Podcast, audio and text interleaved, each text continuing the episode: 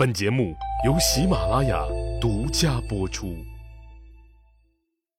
上一集里，我说到了魏斯不愿意见大儿子派来的使者的事儿，为此他表现得很不耐烦，甚至装成了一个残疾人。赵老师到了朝堂行礼之后，便默默地低下了头，一言不语。许久之后，魏斯憋不住了，估计装高位截肢的状态也让他感觉很别扭吧。于是他主动打开了话匣子，关心地问道：“我儿子魏基现在过得好吗？”赵老师回答说：“嗯嗯。”魏斯一下子就疑惑了：“你这回答算是什么意思呀？你作为使者，难道不应该代替我儿子对我说点什么吗？”带着疑惑，魏斯又问道：“魏基他没什么问题吧？”赵老师又再次同样的回答道：“还是嗯了两个字儿。”多一个字儿都没有，这下好了，彻底把天给聊死了。魏斯当即就脸一沉。赵老师解释说：“小臣听说，一个君主是不能直接称呼他属下诸侯的名字的。我们中山国的国君虽然是您的儿子，可是他既然接受了中山国的领土，那就是一个诸侯了。大王您应该按照礼节来称呼我们君上。”魏斯一听愣了，觉得他说的也有道理，于是他改口说：“那你们中山国的国君身体还好吧？”赵老师精神百倍的回答说：“我从中山国前来的时候，我们的君上还亲自到郊外去送别。”魏斯知道了自己的儿子还健在，身体还很好。魏斯又接着问：“你们中山国的国君喜欢读什么书呢？”赵老师说：“《诗经》。”哦，那他喜欢哪一首诗呢？魏斯眼前一亮，毕竟《诗经》也是他喜欢看的诗歌。赵老师回答说：“尤其喜欢《尘封》与《离离》这两首。”魏斯心里头就更高兴了，不由自主的就轻轻的吟唱了起来：“欲比尘封，欲比北陵，未见君子忧心忡忡，如何如何忘我事多。”这段诗词的大意是。鸟儿飞到了北边的树林，我呢却想起了久违的人，心里头郁闷啊郁闷，这究竟是为了什么呢？这首诗原本是写女子思念丈夫的。魏斯唱着唱着，突然醒悟了过来，这诗的意思是埋怨一个人把另外一个人给忘了，这是不是儿子在埋怨我呢？于是他问赵老师：“你们中山君是不是以为我把他给忘了呀？”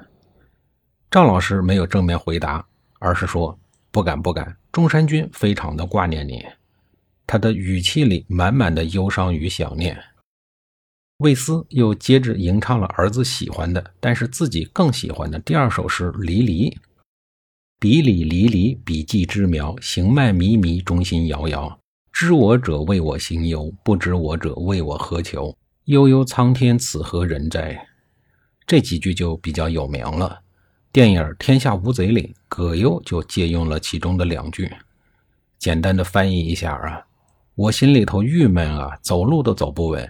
了解我的人都知道是怎么回事，不了解我的人还以为我有多大的贪心呢。苍天啊，神灵啊，究竟是一个什么样的人呢？诗念到这儿，魏斯彻底明白过来了，连忙问：“中山君是在抱怨我吗？”赵老师还是那句话。不敢不敢，他常常的挂念您。经过这次的文化慰问，魏斯彻底改变了对大儿子的看法，并暗暗的打算要把国家交给他。公元前三九七年，魏斯已经病得很重了，可是魏姬呢，还驻守在遥远的中山国。魏斯担心自己死后会发生内乱，就想着尽快让魏姬回来，但是呢，他又怕走漏了风声。于是让可靠的心腹大臣亲自给魏姬送了一箱衣服过去，并嘱咐他一定要在清晨鸡叫之前送到。心腹大臣虽然不明白这是什么意思，但还是规规矩矩地按照魏斯的吩咐去办。见到了魏姬以后，魏姬打开衣箱一看，发现箱子里的衣服都是颠倒放着的。刚开始他也弄不明白这是什么意思。正在想着呢，忽然听到了鸡叫声。他抬头往窗外一看，外面的天还没有亮。他顿时若有所悟，对父亲的心腹大臣说：“赶紧备车，我随你一起回京。”大臣说：“国君没有给臣下下达让你回京的命令啊。”魏姬说：“父王送我衣服，并不是因为我寒冷。你看这衣裳是颠倒过来放着的，衣在下，上在上。”又要你在清晨鸡叫前拿给我，这分明是用《诗经·齐风·东方未明》里“东方未明，颠倒衣裳，颠之岛上，自宫招之”。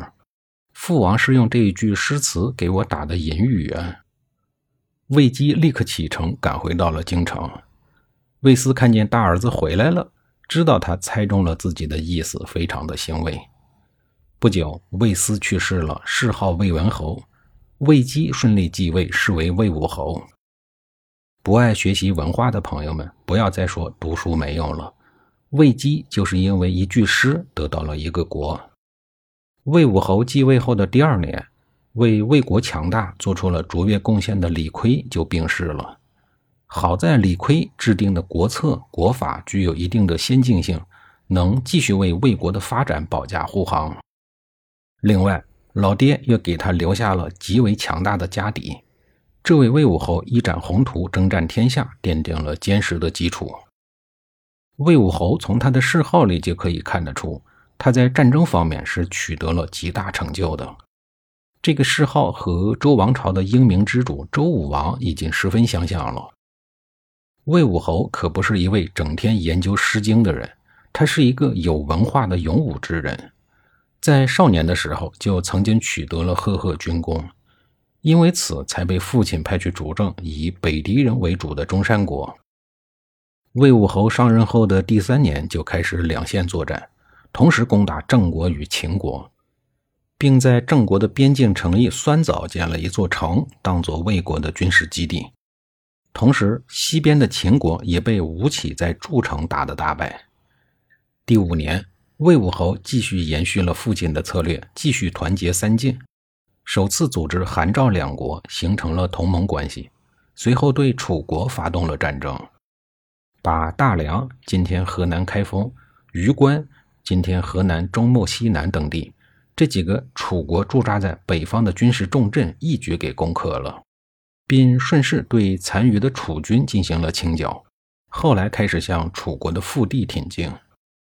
楚国朝堂一片的震惊，楚悼王派使臣向三晋求和，魏武侯严辞拒绝了，并带着他战斗力极强的魏武卒和赵韩联军继续穷追猛打。楚悼王无可奈何，只能双线求救兵。